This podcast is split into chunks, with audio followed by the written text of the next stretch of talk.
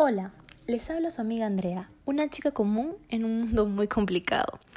Aprovechando este tiempo de cuarentena, he decidido hacer un podcast para hablar sobre temas exclusivamente de chicas. No se confundan, los chicos también están invitados a escuchar. De paso sirve que nos conocen un poco más, ¿no? En este tiempo de encierro he tenido oportunidad de leer obras literarias, ya saben, esas románticas en el que el caballero viene a rescatar a la dama en apuros. Orgullo y Prejuicio, Jane Eyre, entre otros.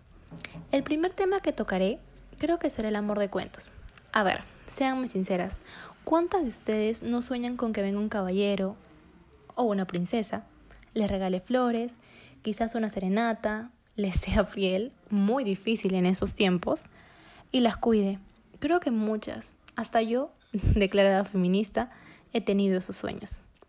Pero la realidad, mis queridos oyentes, es que eso no existe, por el simple hecho de que somos personas humanas y nos equivocamos por naturaleza. Es por eso que no existe nadie perfecto, ni hombres ni mujeres. Entonces, ¿qué podemos esperar del amor? Creo que lo que todos buscamos es un compañero, un guerrero o una guerrera, que se quede a nuestro lado a pesar de todas las batallas que podamos pelear, con la seguridad de que sí, van a lastimarnos y probablemente los lastimemos, porque el amor no es perfecto.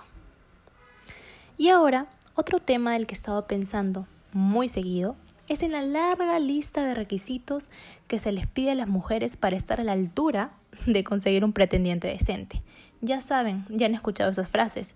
No seas tan fácil o no te tomaré en serio. No se te ocurra acostarte en la primera cita.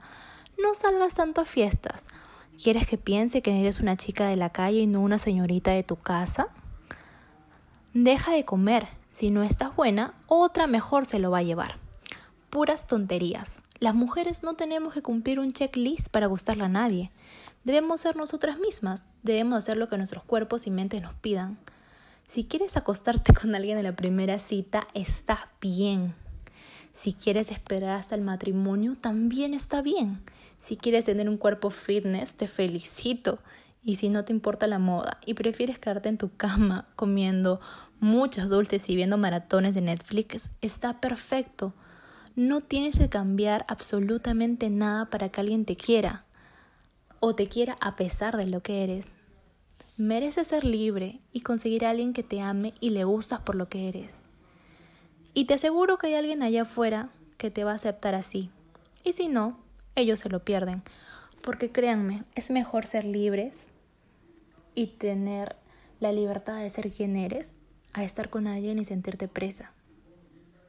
Bueno, esto fue todo hasta hoy.